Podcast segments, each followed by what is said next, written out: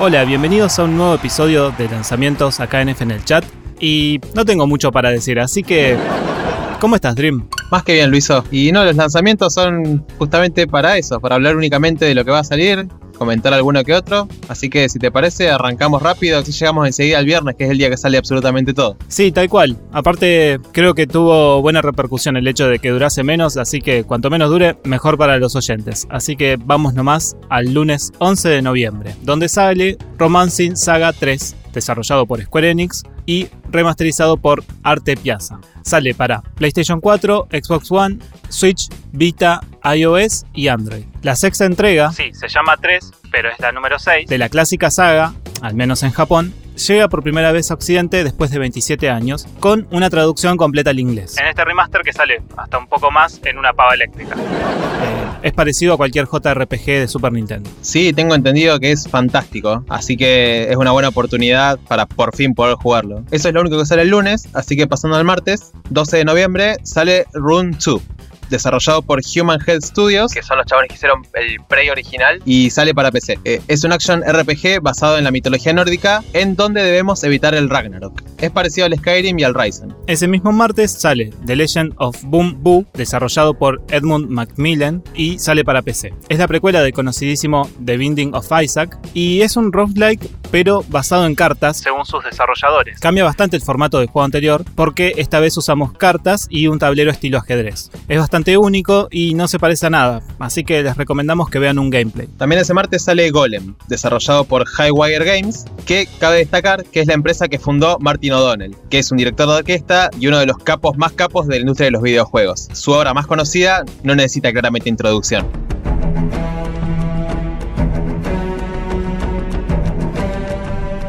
Y este juego sale para PlayStation VR. Es un juego donde encarnamos a una criatura gigante de piedra, claramente un golem, que recorre una ciudad antigua abandonada. No se entiende mucho la historia porque meten a una chica en el medio que no se puede mover y se maneja a través de estos golems, y este juego ni siquiera aparece en la PlayStation Store, así que no sabemos nada. Capaz que ni existe este juego siquiera es parecido a cualquier título de VR. También el martes sale Doctor Who The Edge of Time, desarrollado por Maze Theory y sale para PlayStation VR, HTC Vive y Oculus Rift. Es una aventura en primera persona, y sí, es exclusivo de realidad virtual, de ciencia ficción, y sí, es Doctor Who, y donde encarnamos a la doctora de andar a saber qué temporada, porque esta serie tiene como 50 millones de temporadas.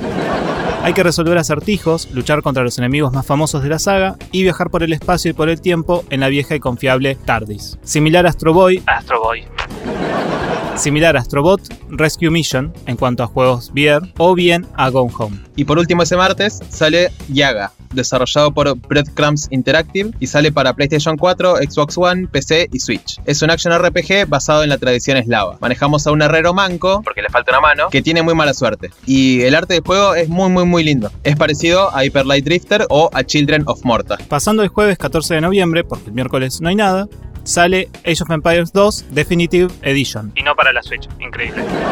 Desarrollado por Forgotten Empires y Xbox Game Studios y sale para PC. Siguiendo la línea del Age of Empires 1 Definitive Edition, ahora sale el 2 con todas las expansiones, gráficos Ultra K.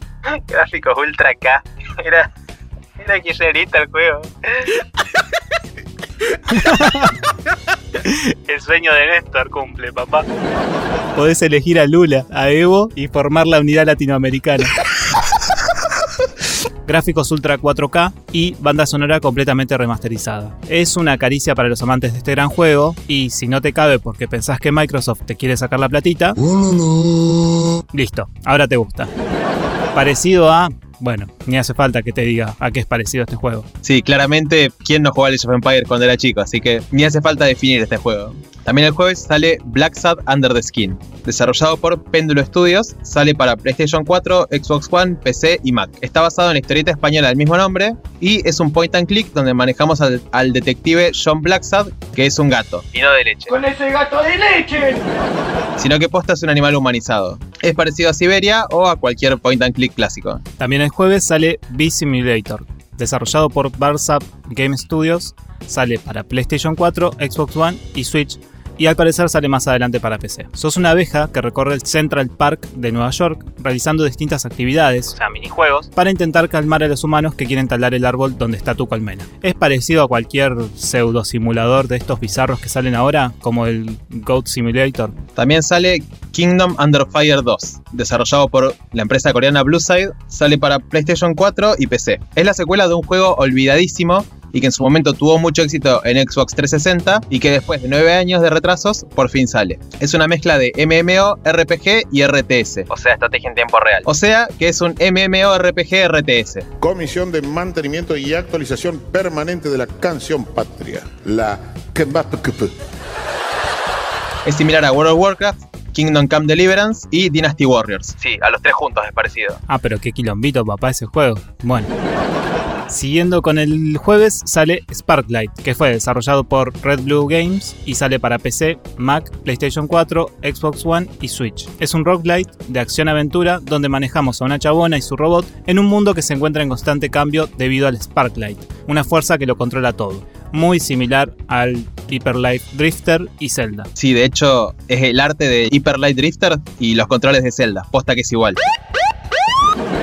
Y ahora sí, para cerrar la semana, el viernes Sale la posta. empezando con Star Wars Jedi Fallen Order. Está desarrollado por Respawn y sale para PC, Xbox One y Play 4. Es un juego de acción-aventura en tercera persona hecho y derecho. O sea que tenemos que ir por la galaxia muy muy lejana matando a los enemigos, tanto con nuestro sable láser como utilizando los poderes de la fuerza. No hay nada de sigilo o andar esquivando peleas y esas cosas. Está ambientado justito después de la venganza de los Sith O sea, el episodio 3 en las películas. y el director del juego, que es el mismo que dirigió el God of War 3, así que algo de cancha tiene en el género este, dijo que se inspiró en Dark Souls, Zelda Wind Waker y en el género Metroidvania para crear los mapas. Mirá vos qué bien.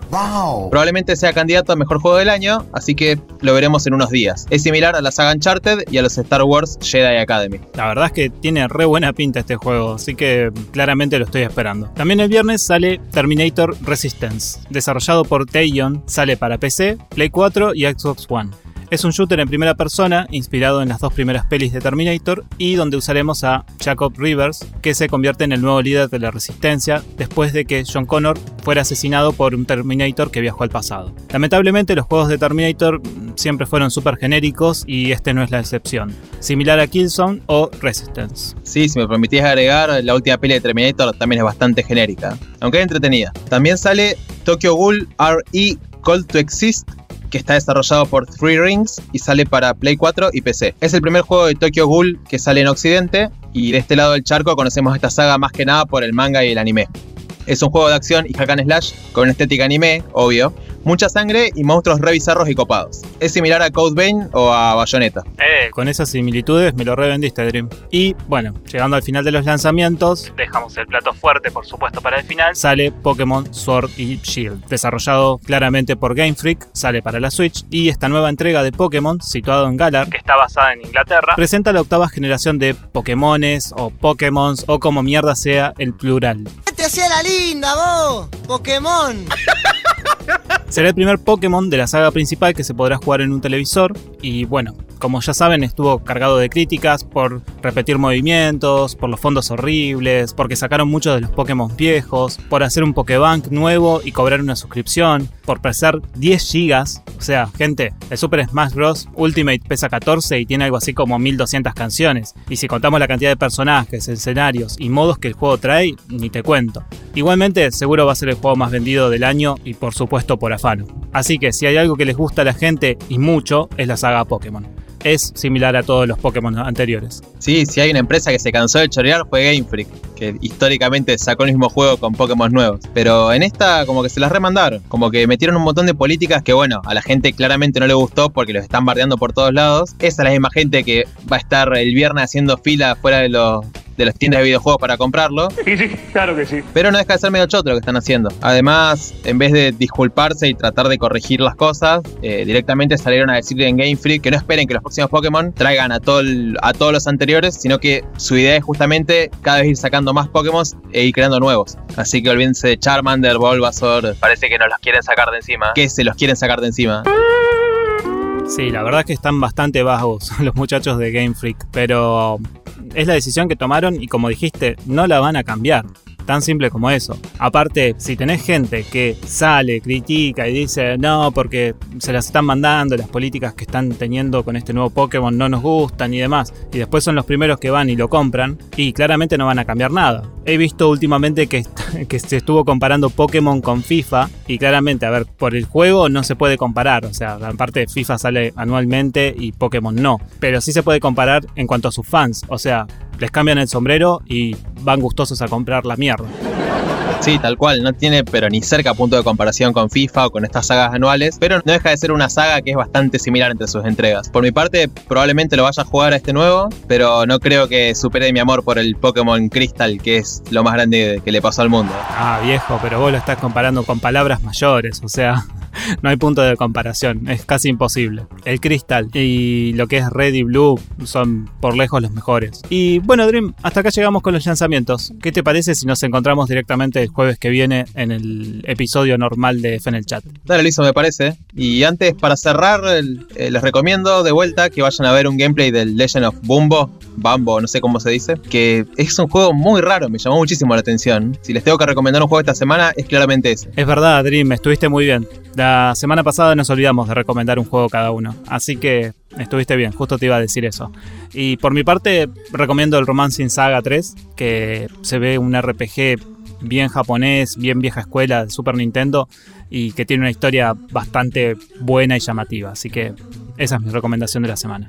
Bueno, recuerden seguirnos en Instagram, arroba fnelchatok, en Twitch, www.twitch.tv barra fnelchatok y barra pizza et champagne. Y bueno, Dream, nos estamos viendo el jueves. Dale, Lizo, hasta el jueves.